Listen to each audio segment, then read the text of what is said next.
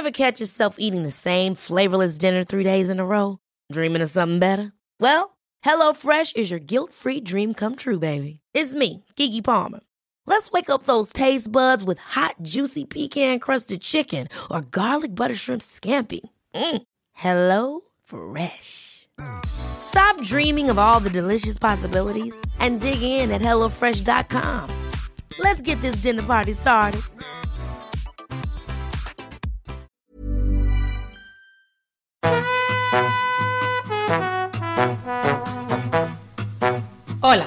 Estás escuchando De piel a cabeza, un recorrido por tu salud con Ana y Rosa Molina. porque sabemos que el conocimiento es la mejor medicina.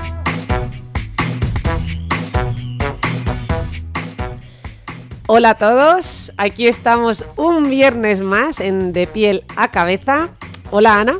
Hola, ¿qué tal? Muy bien, hoy estoy súper relajada porque además vas a hablar tú un montón y, nada, te voy a hacer un montón de preguntas que llevo tiempo esperando para este podcast y hemos llegado por los pelos porque claro, llega el otoño y queríamos hablar de la caída de cabello. Claro, había que hablar de, pero como yo estoy viviendo un eterno veroño allí en, ya sabéis que llevo un- unas semanitas en Lanzarote intentando concentrarme para un montón de trabajo que tenía atrasado y claro, allí no llegaba mucho el otoño, con lo cual se me iba olvidando lo de hablar de la caída del pelo, que ya sabéis que es como el temazo de... De, de esta época, ¿no? Eh, pero sí, esta expresión que acabas de usar, lo de llegar por los pelos, la verdad es que tiene una historia curiosa porque viene de la expresión salvarse por los pelos, que se u- o sea, usaban antiguamente los marineros, porque ya sabéis que los marineros solían llevar el pelo largo, eh, llevaban coleta para que si se caían al mar, pues hubiera por dónde agarrarlos, ¿no? Pudieran agarrarlos por la coleta y así aumentar sus probabilidades de, de sobrevivir, ¿no? Y, y de ahí viene lo de salvarse por los pelos o que luego se ha ido transformando en llegar por los pelos. Es una historia muy curiosa que a mí siempre me gusta recordar porque es, es muy chulo. Si veis un marinero con coleta... sinceramente, conforme te estoy oyendo, pensaba que me estabas tomando el pelo. Valga la otra Bueno, es que, es que en esto del pelo, ya que vamos a hablar de caída del pelo, etcétera, también hay mucha tomadura de pelo, la verdad. Eh, que ya sabéis que también esta expresión de tomar el pelo tiene un origen y es de cuando los novatos les rapaban el pelo en el ejército para que se curtieran, ¿no? Eh, o sea que, que bueno, que lo importante es que nuestros escuchantes no tengan un pelo de tontos, ¿vale? Eh, y, y no les tomen el pelo, nunca mejor dicho. Vaya, vaya con las, vaya con los dichos sobre el pelo. Es que hay que ver lo de, la de la de expresiones con la palabra pelo que hay en nuestro lenguaje, ¿eh? Vamos, de hecho es que me viene que ni al pelo para que nos expliques con pelos y señales que influye de verdad en que el pelo se caiga. Pues nada, a ver.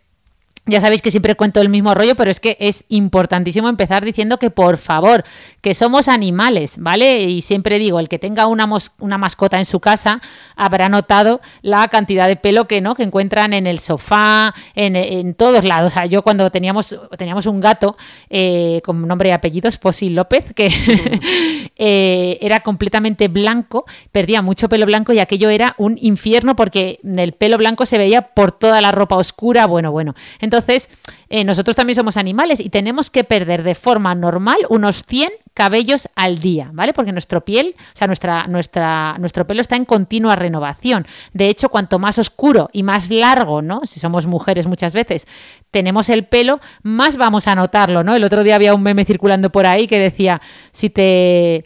Si tienes una relación conmigo, recuerda que no vas a tener solo una relación conmigo, también con el pelo. Lo vas a encontrar en la ducha, en el sofá, en el... so- No me acuerdo cómo era el meme, era muy gracioso, ¿no? Pues efectivamente. De hecho, no debemos asustarnos por esta pérdida masiva de pelo. eh, eh, bueno, masiva, normal, sino celebrarlo, ¿vale? Yo todas las mañanas cuando me peino, ¿vale? Me paso el cepillo y cojo el manojito de pelo que me ha salido, que además ahora llevo el pelo largo y, pues parece que he perdido mucho más. Y digo, qué bien, mi pelo está sano, se está renovando y doy gracias por ello, ¿vale? No me, no me preocupo como mucha gente le pasa, ¿vale? Además...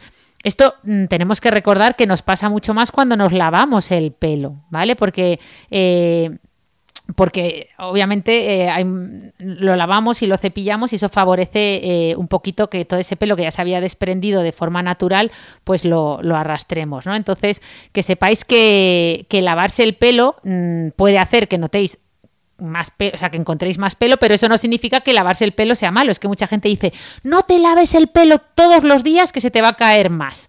para nada, ¿vale? Eh, eso no ha demostrado que el pelo se caiga más. Sí que, por ejemplo, el hacerse peinados muy apretados, como las trenzas o las coletas muy apretados, recordad que esto sí que puede eh, producir lo que se llama una alopecia por tracción, ¿vale? Una alopecia que al principio pues es, eh, no es definitiva, es decir, el pelo se cae pero vuelve a nacer, pero que si ya siempre vamos haciendo coletas muy apretadas, pues ese pelo no, no lo vamos a recuperar. Bueno, veo que Rosa está bostezando, mirando para otro lado, se está aburriendo como una ostra. Que no, Cuéntame, que no, ¿qué al me revés. quieres No, todo lo contrario. Estaba ideando más frases hechas con el pelo. Ah, vale. No, no, no. eh, lo cierto, más bien, estaba pensando en la cantidad de pacientes que vienen a consulta y que me cuentan esto del pelo. De verdad, a veces digo, si es que esto parece una consulta de tricología, Es verdad no que una tú- consulta de psiquiatría. No, es de broma. No, hombre, Exagerando, claro, el es estrés, que- además, Que, claro. lo refieren, sí, lo refieren mucha- muchos pacientes. Bueno, así que no, no, estaba al revés, ya te digo, tomando nota, eh, pero también pensando en alguna frasecilla más y digo, pues yo lo siguiente que me viene a la cabeza es que no me fío ni un pelo de todos los productos estos que anuncian para la caída del cabello, así que te iba a pedir que nos cuentes sin pelos en la lengua. Has visto, me estoy quedando tan ancha, ¿eh? Sí, sí, está soltando todas. La visión de, de un dermatólogo sobre todo esto.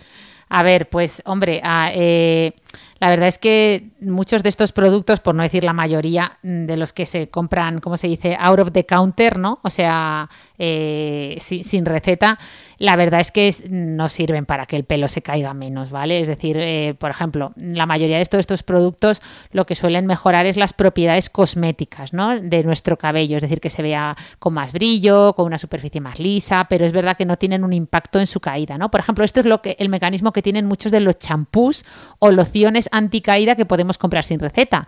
Básicamente los champús anticaída no van a hacer que el pelo se te caiga menos, sino que muchas veces lo que hacen es dar una falsa sensación, bueno, una falsa no, una verdadera, o sea, aportan volumen a nuestro pelo, ¿no? Parece que tenemos más, pero no, no que se caiga menos. Es decir, pues a muchos de estos champús a veces llevan cloruro sódico o llevan sustancias que apelmazan un poquito el cabello y que parezca que- que- que es más grueso o que tenemos más, ¿vale? De hecho, hay muy, muy, muy pocos productos que realmente aplicados de forma tópica, es decir, en forma de loción, por ejemplo, hayan demostrado eficacia ¿no? en la caída del cabello. Yo creo que eh, los pocos que hay, desde luego, necesitan receta, necesitan ser prescritos por un dermatólogo, a ser posible especialista en tricología. Ya sabéis que esto de la tricología no es más que la ciencia que estudia el cabello, ¿vale?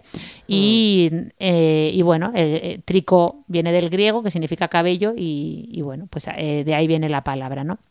Entonces, bueno, uno de los, de los más efectivos en este sentido es el famoso minoxidil, ¿no? que muchos eh, conoceréis porque, bueno, es realmente una de las pocas sustancias que aplicadas de forma tópica sí que ha conseguido demostrar que, bueno, pues que puede eh, mejorar una, una alopecia, ¿no? No todas, algunos tipos. Ya sabéis que el minoxidil es un antihipertensivo que hoy en día ya no se usa prácticamente como antihipertensivo, pero que es eh, en forma de pastillas, sino que se usa en forma de loción a dosis más bajas, se aplica en el cuero cabelludo y sí que puede funcionar. Pero bueno, de todo esto hablamos si quieres luego. Que por cierto, perdón que te he cortado, pero claro, hemos dicho, hay que hablar de la caída del pelo en otoño, otoño, otoño. ¿Realmente se cae más el pelo en otoño? Rosa, ¿tú qué piensas? Mm, imagino que es pregunta trampa y que no. Y No, este es pues- pensamiento mágico, ¿eh? En ¿En términos psicológicos.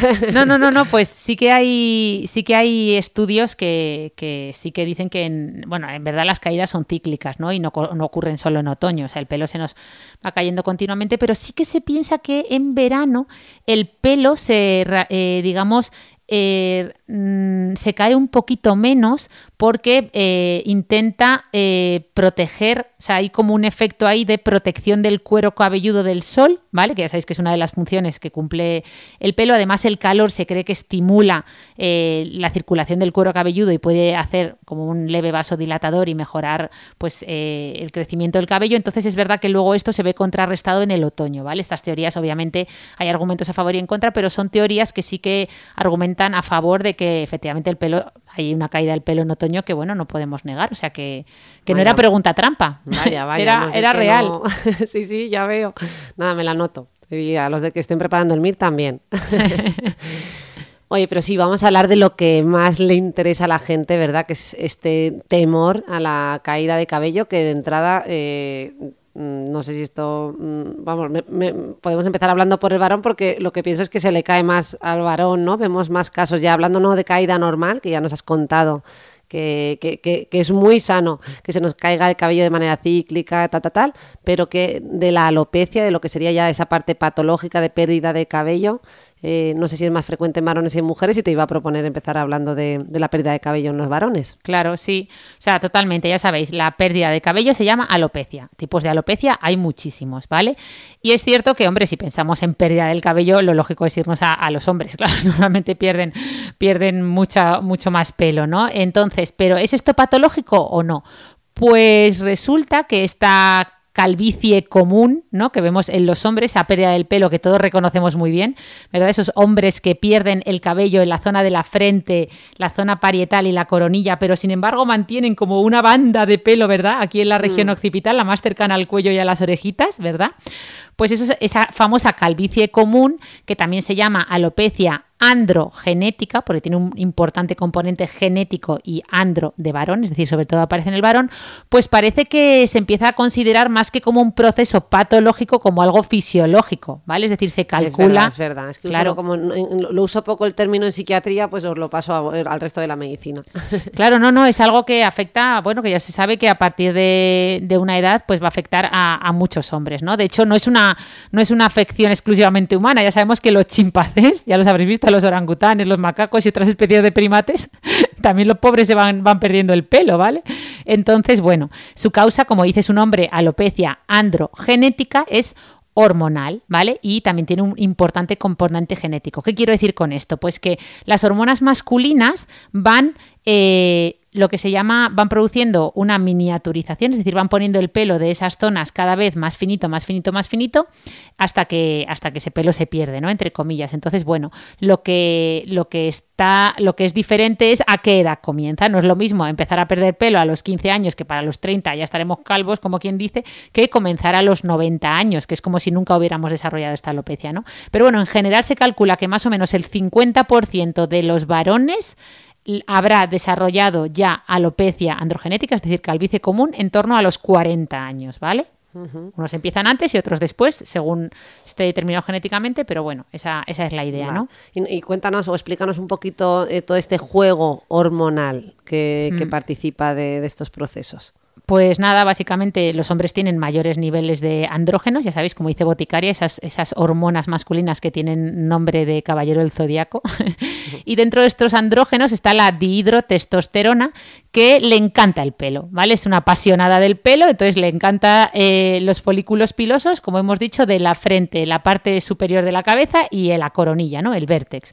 Entonces, eh, para que lo entendamos, porque no es exactamente así, pero para que lo entendamos es como si el pelo de esas zonas, en la que los hombres normalmente suelen quedarse calvos, eh, eh, tuvieran receptores para estas hormonas, mientras que eh, el pelo de esos, de esos, de, las laterales, ¿no? De la nuca, lo, lo, que tiene Santiago Segura, ¿no? Lo que le queda de pelo a Santiago Segura, pues parece que ese pelo de ahí normalmente no podríamos decir no tiene receptores para esos andrógenos, que no es exactamente así, ¿vale? Eh, pero bueno, para que lo entendáis, ¿no? Entonces, ¿qué va pasando? Pues que las hormonas eh, masculinas llegan al pelo y entonces van haciendo en, en, todo ese pelo donde pueden actuar, lo van poniendo cada vez más finito, cada vez más finito, cada vez más finito, hasta que lo miniaturizan de tal forma que se vuelve como el vello del cuerpo y prácticamente parece que no hay pelo, ¿vale? Lo que queda son pequeños vellos. Mientras que hay zonas eh, de la cabeza, pues a zona de la nuca, donde el pelo con el que nacemos, más o menos, lo vamos a mantener de ese grosor toda la vida porque ahí las hormonas no ni pinchan ni cortan, ¿vale? Las hormonas masculinas. Entonces, bueno, pues eh, esa es la idea, ¿no? Eso es lo que hacen un poco las hormonas, simplificando mucho y, Hmm.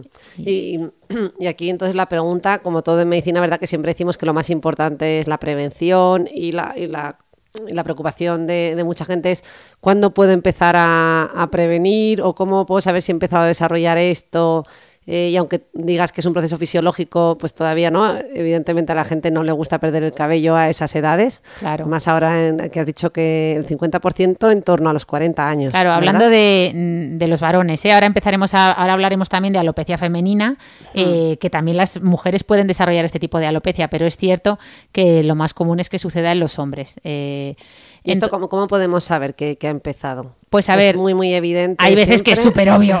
Hay gente que para los 25 años ya dices, ¿vale? Pero es, es cierto que, que hay veces que no es tan obvio. Pues para si hay hombres escuchándonos, o al revés, tenemos alguna mujer que tiene cerca a su pareja y piensa que pueda estar desarrollando alopecia, pues es muy útil tocar el pelo de la frente, la zona de, ¿no? superior de la cabeza y también, o sea, poner ahí una mano y poner otra mano en el pelo de la zona occipital, de la nuca, ¿vale? Entonces, si notamos que el pelo de la parte superior está mucho más fino, ¿vale? O más eh, eh, o al revés, el de la nuca es más grueso, pues ahí podemos notar que ha empezado esa miniaturización en la parte de arriba de la cabeza, ¿vale? También es cierto que esto se ve muchas veces sin necesidad de tocar el pelo. En cuanto te mojas, se ve que hay, hay clareva, ¿no? A- a- por arriba, ¿no? Al mojar el pelo. Pero bueno, una forma más eh, científica, que es lo que hacemos en consulta, es acudir a la consulta de un dermatólogo, sobre todo si es un especialista en tricología, y este dermatólogo con un tricoscopio digital, perdón por el palabra, básicamente es como un microscopio digital que utilizamos en consulta, que normalmente va unido a un software especial que se llama TricoScan, pues nos permite valorar microscópicamente el tamaño del pelo en ambas zonas, establecer una comparativa y además ver cómo va evolucionando esto en el tiempo, ¿no? Y así poder saber eh, si esa alopecia ha, ha comenzado, eh, qué ritmo lleva y bueno, hacer eh, poner un tratamiento, claro. Y ahora que está tan de moda ponerse, mm, bueno, no sé si tratamiento, ¿no? O sea, el hacer- hacerse trasplantes de cabello. eh, aquí, ¿qué nos puedes contar? Eh, porque yo veo que hay gente que se hace el trasplante, a lo mejor cuando todavía prácticamente ni ha empezado a, a tener estas áreas de alopecia y, y gente que espera haber perdido una- un volumen muy importante. Sí. Sé, aquí, ¿qué recomendaciones das? ¿Qué nos puedes contar? de las excursiones a Turquía, ¿no? Eso, ya eso, no son tan frecuentes, pero bueno. Ahora ya la verdad es que el precio del trasplante capilar en España pues eh, está más normalizado y bueno, mucha gente ya no hace falta irse a Turquía, vamos, de hecho yo os recomiendo quedaros eh, aquí si estáis pensando en este tratamiento, pero bueno, que lo primero aclarar que el trasplante capilar eh, se realiza tanto en hombres como en mujeres, ahora hablaremos de las mujeres, pero bueno, es cierto que los que más se someten a este, este procedimiento son los hombres, ¿no? Entonces, lo más importante es no tener que llegar al trasplante. Y dirás, bueno, ya, no tener que llegar, pero ya me gustaría a mí no tener que llegar, pero es que mi padre era calvo, mi hermano calvo, somos una familia de calvos y yo me voy a quedar calvo. Pues no, ¿vale? Esto es una de las principales, eh, digamos, trabas que encontramos en consulta. Y es que mucha gente cree que esto de la alopecia no, no tiene solución más que el trasplante. Y que va, el trasplante es la última solución, pero antes de llegar a ellas hay muchas más, ¿vale? Es decir, no tenemos un tratamiento curativo que diga, ala, eh, esta alopecia se cura, no vas a tener más alopecia masculina. No, pero sí que hay tratamientos que nos permiten frenar el avance y recuperar la densidad capilar, ¿vale?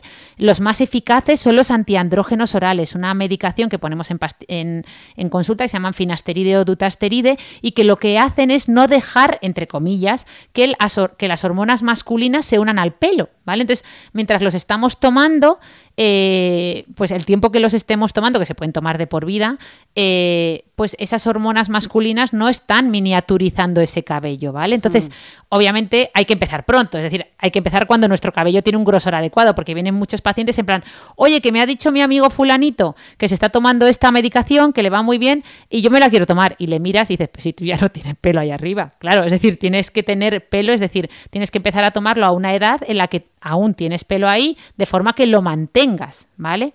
Obviamente también se puede añadir minoxidil tópico o oral, ¿no? Ese, ese que contábamos antes.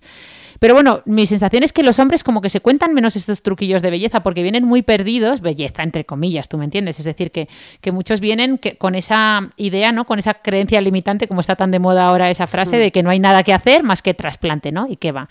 Eh, lo ideal es eso, hacer una estrategia ¿no? de tratamiento durante un par de años, eh, valorar normalmente al año qué tal ha ido ese tratamiento médico y a partir de ahí, bueno, pues hay gente que ha empezado muy pronto, puede, podemos incluso ir, ir haciendo eh, el tratamiento médico que le hemos puesto para la alopecia, ir manteniéndolo, suspendiéndolo o mantenerlo toda la vida, o gente que realmente no va a conseguir suficiente porque ha empezado muy tarde y bueno, se puede combinar con un trasplante capilar, ¿no? Pero incluso si hacemos un trasplante, muchas veces estos tratamientos médicos son necesarios, ¿no? O sea que...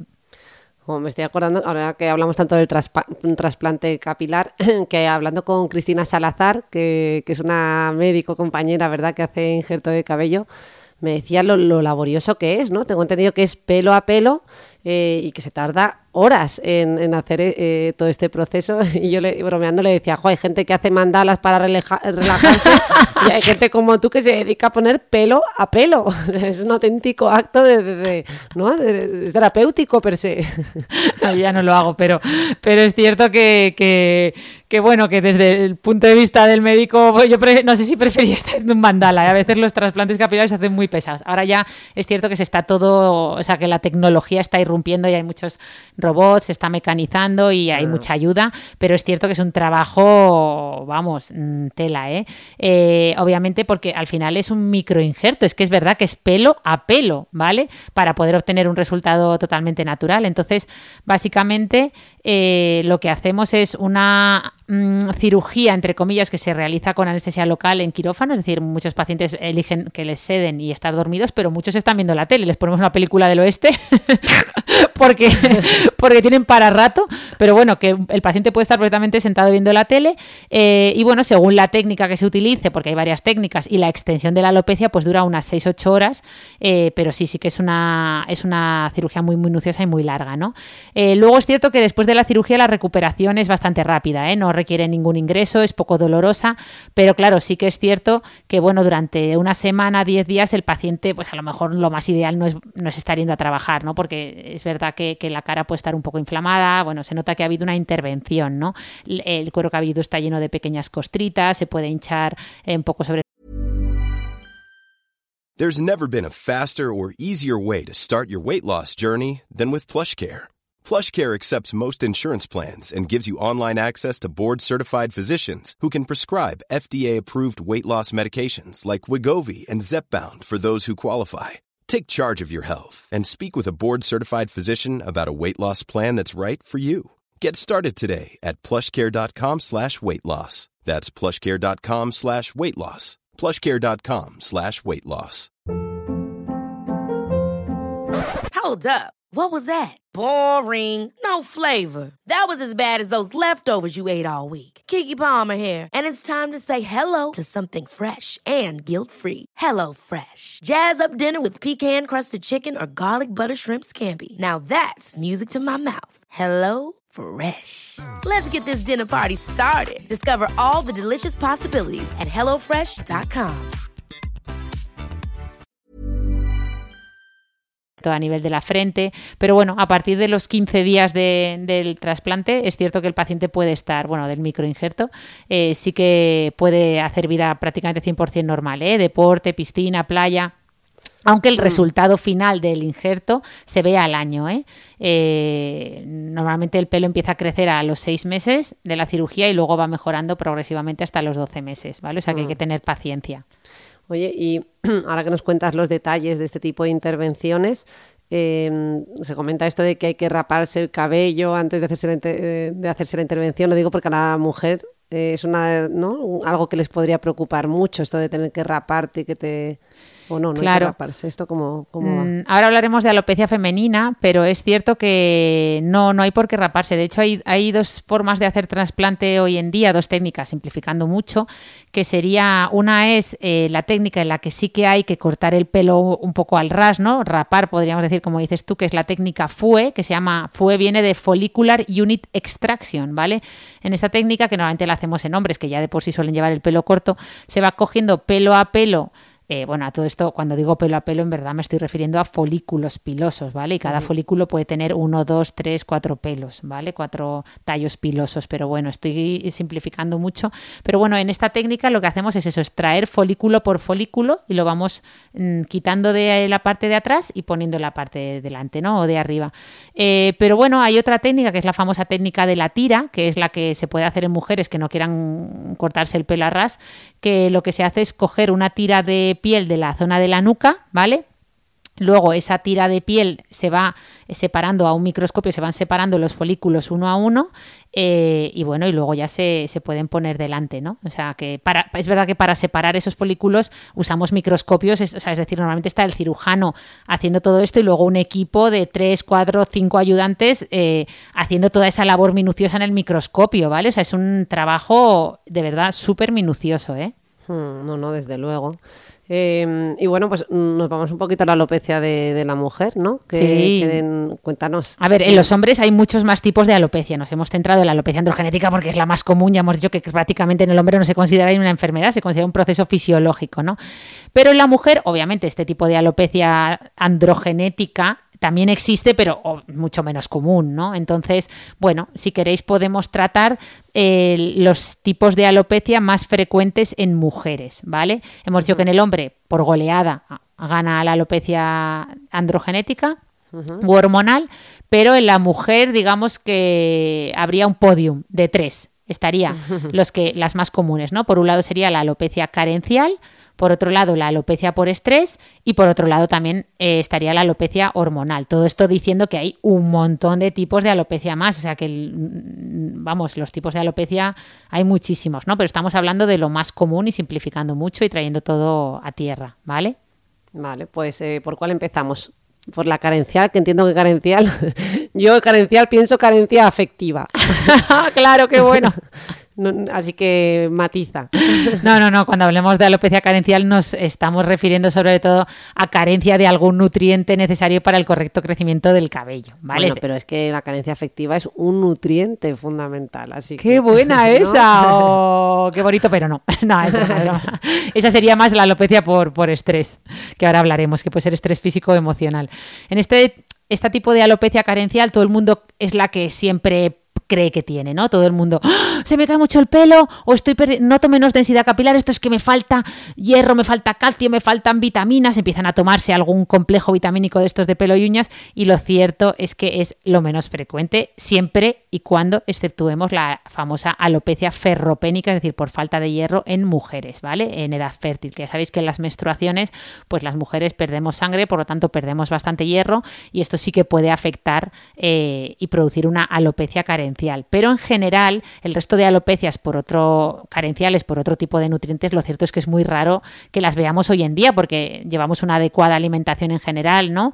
Eh, para el crecimiento del cabello y, bueno, mm, no, no la solemos ver. Eh, normalmente, para que os, para que entendáis cuándo podéis tener una alopecia carencial, mucha gente viene, es que debo tener una alopecia carencial porque eh, encuentro pelos por todos lados. Pues no, no vas a encontrar más pelo. Lo que vas a notar es que todo tu cuero cabelludo en general está más fino, ¿vale? Hay como un afinamiento generalizado del cabello, ¿vale? Eh, muchas veces acompañado, incluso si es por falta de hierro, vitamina B12, ácido fólico, o de alguna otra manifestación, ¿no? En forma de cansancio, agotamiento, etcétera, en, en- en, el cuerpo o, o en la piel, ¿no? O sea, que, que no, que muchas veces, o una alopecia, ¿vale? O sea, Mm, Vale. Y pues vamos a, a por la siguiente, ¿no? Que sería la alopecia por estrés. claro, el- la, alopecia, la alopecia por estrés... Esa es eh, la que sí que llega más a, también a nuestra consulta. Aunque Claro. yo mm, rápidamente, no, decirte los envío, pero bueno, cuenta, No. cuenta tu parte. Pues a ver, lo primero decir que un estrés puede ser, como tú muy bien decías, puede ser un estrés físico, como una infección importantísima. Por ejemplo, en COVID-19, de pacientes que pasaron COVID-19, a los meses vimos unas alopecias por estrés impresionantes, ¿eh? como nunca las habíamos visto. Eh, o puede ser un estrés emocional, ¿vale? O pueden ser los dos. Entonces lo que, eh, bueno, este tipo de alopecia, perdonad por la palabra, se llama efluvium telógeno agudo, ¿vale? Lo siento por la palabra, telógeno hace referencia a la, a la fase... eh, Efluvium, que no efluvio. Sí, también se puede decir efluvio o efluvium eh, en latín, ¿no? Pero bueno, lo cierto es eso. Tenemos una situación de estrés importante, ¿vale? Y a los meses de esa situación de estrés, de repente se nos empieza a caer un montón el pelo, ¿vale? Lo que notamos es una caída sincronizada, como la natación sincronizada, pues eso. es- ¿Qué pasa aquí? Pues que normalmente perdemos unos 100, 120 cabellos al día de forma normal. Imagínate que de repente pierdes 200, ya te digo yo que te vas a dar cuenta. Si ya te estás preocupando por la caída normal, que son esos 100 y que significa que estás sano, imagínate que de repente de forma sincronizada pierdes 200 al día. Pues es muy llamativo, ¿no? Es lo que pasa, por ejemplo, después de un estrés físico y emocional, porque aquí se, se juntan los dos, tan importante como es el parto. ¿Vale? Después de un parto, a los meses de, de dar a luz, muchas mujeres presentan esta, este tipo de alopecia, ¿no? Este fluvio telógeno, ¿no? Que tú lo habrás tenido, agudo. Doy fe, doy Doy fe. fe. Totalmente. Claro, porque es, es un estrés muy importante para el cuerpo, ¿no? Entonces, lo primero, mm, mensaje tranquilizador. Todas esas personas que hayan tenido un efluvio, que, lo- o sea, que hayan sido diagnosticadas de un efluvio, siempre le decimos a los pacientes, tranquilo, porque lo más normal es que sin hacer nada, igual que viene, se va. Es un proceso autolimitado que más o menos en cuestión de un año máximo igual que viene, se va sin tratamiento, mejoraría espontáneamente. ¿Qué pasa? Esto es muy bonito en la teoría, pero a ver cómo le dices tú a una persona que se le está cayendo el pelo a ese ritmo, eh, que, no, que no haga nada. Pues muchas veces los pacientes prefieren sentir que están haciendo algo. Entonces, bueno, pues se puede poner minoxidil en loción, se puede hacer mesoterapia con plasma rico en plaquetas, que, bueno, algo ayuda. Obviamente, relajarnos, comer bien, descansar. Si es un estrés emocional, pues ir a, tratar ¿no? en terapia, esperar que todo vaya volviendo a su ser. Bueno, lo cierto es que a mí me avisaste y me vino fenomenal. sí, ¿no? Porque no, no, ya, no, no, no sé si era falta de tiempo. Tú no tenías ni tiempo para preocuparte, ¿no? O que me habías avisado y era en plan, bueno, vale, pues aquí está el efluvium telógeno agudo. Agudo. Es verdad que a veces decimos agudo porque normalmente es autolimitado, igual que viene se va, dura unos meses, un año.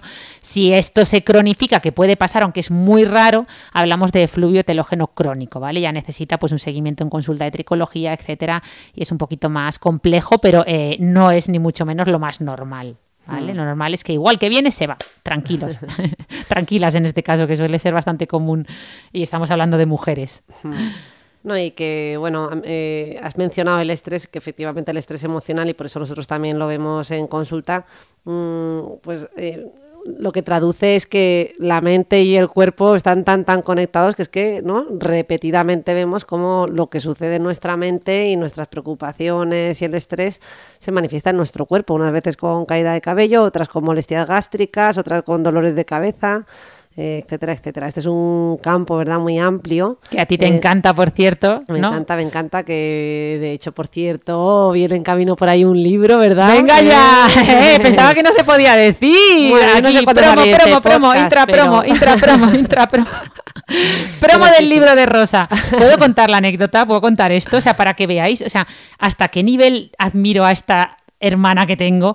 Eh, yo ya sabéis que ahora mismo estoy de No excedencia. sé qué anécdota va a contar, ¿eh? Pues yo ahora mismo estoy de excedencia, ¿vale? Eh, mm, de la pública y de la privada desde hace seis mesecitos, volveré pronto, pero lo cierto es que a mí hace ya tres años que me contactó la primera editorial para publicar un libro sobre la piel. ¿Alguien ha visto una palabra de mi libro? Bien, pues yo tampoco, ¿vale? Ahora, mi hermana.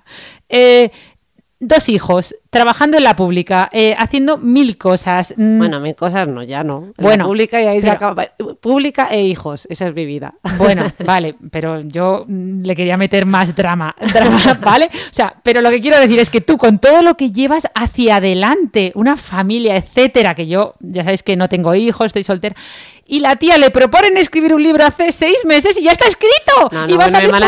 andaluza, andaluza de verdad, ¿eh? No llevo, ojalá llevara yo seis meses escribiendo este libro, ya lleva algo más. aunque Bueno, te haya pero- pasado el tiempo volando. Pero es un libro espectacular que a mí me ha ayudado muchísimo porque puedo decir que la temática es sobre, ¿no? O sea, aunque, a- a eso, que sea psiquiatra y vaya de la mente, eh, en verdad hablas del cuerpo. O sea, Efectivamente, Es bueno, es que- impresionante lo que me ha ayudado a mí el libro, de verdad. Pues una mente con mucho cuerpo, que ya se puede decir el título. Yo quería que le llamaras con la con el cuerpo en mente o inteligencia fue- corporal. Yo quería que mi le llamaras título ese fue mi- inteligencia mi, título corporal. inicial. Y el de inteligencia corporal creo que ya existe. Esto, mm, la verdad es que uno se da cuenta cuando empieza a idear nombres, no te imaginas la cantidad de títulos que se me han ocurrido que ya están cogidos. Ya. Digo, a todos se nos ocurren las mismas ideas. Ya, para que luego ¿De digan verdad? que es verdad. Luego dicen, me han, me han copiado. Digo, no, es que, es que, claro, tanta gente y tanta gente mm, y todo ya está escrito online que, que uno se da cuenta de, de cómo, ¿verdad? Estas, las ideas emergen en, en paralelo. Bueno, bueno, pero no perdamos el bueno, norte. Lo cierto es que has escrito un libro que es un... mm, o sea, a mí me ha ayudado, estoy agradecida eternamente, que mira que, bueno, que gracias a ti, que, que gracias a ti me estoy poniendo en forma, eh, estoy muy contenta de, de- con mi cuerpo ahora mismo, pero no por su aspecto, sino por la energía que tengo, lo funcional que es, y nunca pensé que con todo lo que yo leo sobre el cuerpo, encima dedicándome al mundo de la belleza, la que me iba a convencer para estar así de en forma, etcétera, con sus argumentos, ibas a ser tú con ese pedazo de libro, así que os animo a todos a leerlo y de verdad que no es porque sea mi hermana, es que a mí me ha encantado, me ha ayudado muchísimo más de lo que pensaba. De O sea, hecho, se resistía a leerlo, pero al final lo Sí. leyó. Anda que no me costó, ¿te acuerdas? Si ya me lo sé, si ya me lo... Jo, que no me tenía ni idea. Impresionante. Bueno, bueno. Impresionante.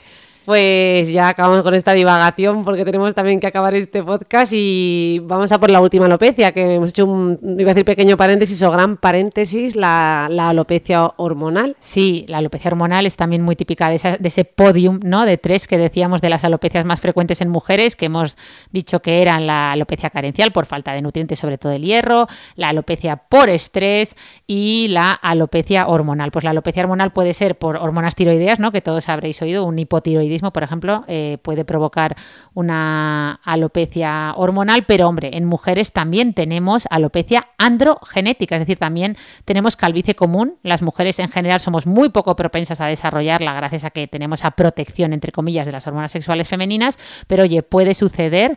También es, es muy frecuente, de hecho, en mujeres con niveles altos de andrógenos, es decir, muchas veces esta alopecia, eh, pues como hay niveles de andrógenos altos, pues viene unido también a un poco de acné, ¿vale? A un poco de alopecia, bueno, sí, otros signos de virilización que se llaman. Pero bueno, lo cierto es que las mujeres pierden mm, pelo de forma muy similar a los hombres, eh, aunque sí que es muy característico que, aunque pierden el cabello también de la zona superior de la cabeza, de la zona parietal, sí que todas mantienen lo que se llama la línea de implantación capilar, es decir, no perdemos eh, esa línea de implantación como pierden los hombres, Es simplemente cierto. clareamos, ¿vale? Pero siempre vamos a mantener esa línea de implantación capilar y además en ningún caso va a ser tan grave como para quedarnos completamente calvas como los hombres. Calvas, entre comillas, no me gusta nada esa palabra y la he dicho 40 veces a lo largo del podcast, pero bueno. Y en cualquier caso hay un montón de cosas que hacer eh, si consultáis, si podéis, si sospecháis que podéis estar teniendo esta alopecia, ¿vale? Bueno, yo los casos más extremos de calvicie universal, ¿no? O sea, de, lo, lo he visto en, en mujeres por estrés grave, por un cuadro de estrés muy grave. Claro. Eh, hombre, los casos más severos de al- yo los he visto por quimioterapia, que más estrés que ese, imagínate. Claro. O sea, ahí sí que la quimioterapia produce lo que se llama un effluvium eh, en anagen, porque afecta, claro, a todas las células que están en crecimiento. ¿Y, la- ¿Y cuáles son las células que están en continuo crecimiento? Pues la- las células madre de uñas y, y pelo, por ejemplo. Entonces, claro.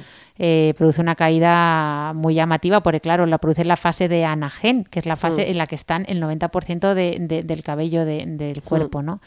Que es la fase de crecimiento. Entonces, que por cierto, hablando, si quieres, te- yo sé que vamos fatal, que llevamos un montón de tiempo, pero si quieres, eh, resolvemos una duda hablando de los ciclos del cabello, de si el pelo puede, que es que nos la mandan mucho, la gente se cree que el pelo crece indefinidamente, que si tú te dejas el pelo, eso podría llegar a, a- a tener carreteras de pelo. ¿Tú qué crees? Sí, llegar a otro país, ¿no? O sea, ¿Tú crees que sí? Pues no, no me lo había planteado esta pregunta tan filosófica. De filosófica nada. Es de medicina, de conocimiento de medicina. O sea, tú como yo fallaste todas las de preguntas de derma del mito. ¿Qué dices? Que a mí la derma se me daba bien, pero ¿Sí? la verdad es que ya, pues sí, lo cierto es que mm, lo he olvidado, no lo sé. Pues nada, no. Es decir, aunque tengamos la sensación de que los seres humanos el pelo nos crece de forma indefinida, la realidad es distinta, ¿vale? El pelo crece por ciclos, no de forma continua. Lo que pasa es que es verdad que estos ciclos son muy diferentes con los animales, ¿vale? Y depende también de la zona del cuerpo en la que nos fijemos. Por ejemplo, el pelo de las axilas, dirás, tú te dejas el pelo sin cortar en ningún sitio y ya te digo yo que el pelo de la cabeza va a llegar mucho más lejos que el de las axilas, ¿no? ¿Por qué es esto? O el de las pestañas. Que tú no te cortas las pestañas nunca y sin embargo no crecen eternamente, ¿verdad? Por Por los ciclos, sí. Bueno, en las pestañas hay gente que le encantaría tener pestañotes y poder cortarlos eh, a, su, a, a su gusto, pero lo cierto es eso, ¿vale? Que, que normalmente estos ciclos de crecimiento, esa, el están tiempo... ocurriendo otras partes donde... Cállate. El, el- el tiempo que dura, o sea, hay, el, el pelo crece por ciclos, ¿vale? Y hay una fase de ese ciclo que se llama fase de anageno, fase de crecimiento. Entonces, cuánto dura esa fase es diferente en las diferentes zonas del cuerpo, ¿vale? Digamos que la mayoría, como ya hemos dicho, la mayoría de nosotros tenemos el 98% del de todo nuestro pelo, de, nuestro- de nuestros folículos, digamos, en fase de crecimiento, en esa fase, ¿vale? Y esa fase puede durar hasta 10 años, que es lo que pasa en el cuero cabelludo, ¿vale? Que ahí la fase de crecimiento dura hasta 10 años, por tanto, este, este cabello puede crecer hasta unos 15 centímetros más o menos al año, durante 7, 8 o 10 años de media, pues multiplica la longitud, ¿no? Hay seres humanos que están en el récord Guinness por tener las melenas más largas del mundo, ¿vale? Pero hay otras zonas, por ejemplo, las pestañas, esta fase de crecimiento dura solo seis semanas. Con lo cual a las seis semanas ese pelo ya se cae, por eso el pelo es cortito, ¿vale? Por eso si nos hacemos un lifting de pestañas, que está tan de moda, eh, eh, de curvar, curvar las pestañas como una permanente de pestañas, pues dura solo en torno a seis semanas, ¿vale? No, no, nada. O sea que el récord Guinness está limitado. O sea, Claro. y está que por mucho que tiene, tiene uno que estar haciendo cálculos. Sí, pero vamos. empezado mi fase anaje. Acaba de empezar. Esto del pelilarguismo, que sepáis que hay una cuenta, es que no me acuerdo que, mm, cómo la chica que lo lleva, pero que- que se llama el Club de las Pelilargas o algo así, eh, que anima a la gente, bueno, da consejos de cómo cuidar el, el cabello largo, ¿no? Pero vamos, yo solo os digo que esto de tener el pelo tan largo, eh, que sepáis que puede, a mí se me ocurren más inconvenientes que ventajas, ¿vale? De hecho, algunos manuales de circulación, por ejemplo, los manuales de circulación de China, eh, establecen el llevar el pelo muy largo y suelto como un factor favorecedor de accidentes de tráfico, ¿vale? Recomienda llevarlo corto y recogido en mujeres, ya que puede interferir con la visión o incluso enredarse en el volante si de repente hay mucho viento, abrimos la ventana. Pero es que además es un gasto mayor de tiempo, dinero, energía, ya el pelo que vamos a encontrar por casa ni te cuento. En la comida podemos encontrar pelo también. Se nos va a enredar en las cremalleras, en las joyas, en la ropa. Se nos va a pegar en el maquillaje cuando te pones el gloss, ¿verdad? Que a veces se te queda pegado el pelo. O sea que yo no sé esto del pelilarguismo hasta qué punto es, eh, es eh, realmente una ventaja o un infierno. Hombre, Imagínate secarlo. ventajas todavía no, no, no, no te he visto nombrar ninguna. O los sustos que te pegas cuando ese pelo te roza las piernas. Y dices, ¿qué, ¿qué- qué me está tocando? Pues tu pelo te está tocando las piernas. Pero bueno, no. También hay, cabello, hay gente con el pelo así de largo que están preciosas y, y preciosos. Y que, y que, bueno, era una, era una simple curiosidad. Pero bueno, que si queréis un día hablamos de quién ostenta el récord Guinness de pelilarguismo eh, en el mundo, ¿vale? Pues Es- nos, es lo, nos China. lo cuentas en el próximo, Vale. así dejamos a la gente con la intriga y intentamos, ostras. no- ¿Cuánto nada. llevamos? No me lo digas. Es que te iba a decir que justo los tres que habíamos grabado hoy habían durado 37 minutos casualmente, pero este nos hemos desviado por un minuto y medio. así que nada. Sí, estamos súper comedidas. La gente nos escribe y nos dice, me gustan vuestros podcasts, pero, se, pero me gustaban más cuando eran más largos, que lo sepas. Sea, que hay mucha bueno, gente que hay echa de menos opiniones eh, para todo. los plastrones y las chapas que les metíamos A mí en antes. confidencias me, me han llegado a decir que sí, que eh, acortáramos, que acortáramos, más ligerito. Bueno, hay de todo en esta vía del Señor. Bueno, que muchas gracias por escucharnos un viernes más. Recordad que nos tenéis en Spotify, Evox, Apple Podcast, Google Podcast, eh, ¿qué más? Eh, Podimo, Podium Podcast. Pues me estoy inventando ya todo. Que nos escuchéis, vamos, que nos recomendéis, por favor, que hagáis que este podcast crezca un poquito, que dos médicos hablando de medicina, que esto lo escuche la gente, tiene un mérito enorme, hombre. No, desde luego. Pero la motivación que nunca falte. Eso, eso. Eh, personas altamente motivadas. ¡Pam! Eh, queda Pam. aquí inaugurado la nueva. Ay, qué bueno, el yo sabía los. PAS, los altamente Pues sensibles, pero lo del no sé si yo me lo acabo de inventar, pero Ah, pues si seguro quieres- que lo buscamos y también existe. Voy a poner entonces una musiquita que, que ¿no? De mm, pam, había una que era, bueno, no, no me, no, no la encuentro. No, no Venga, venga, no que, pasa íbamos nada. muy bien. Vale. Aquí nos despedimos, muchas gracias y nos vemos el próximo viernes. Eso, un abrazo enorme a todos. Adiós.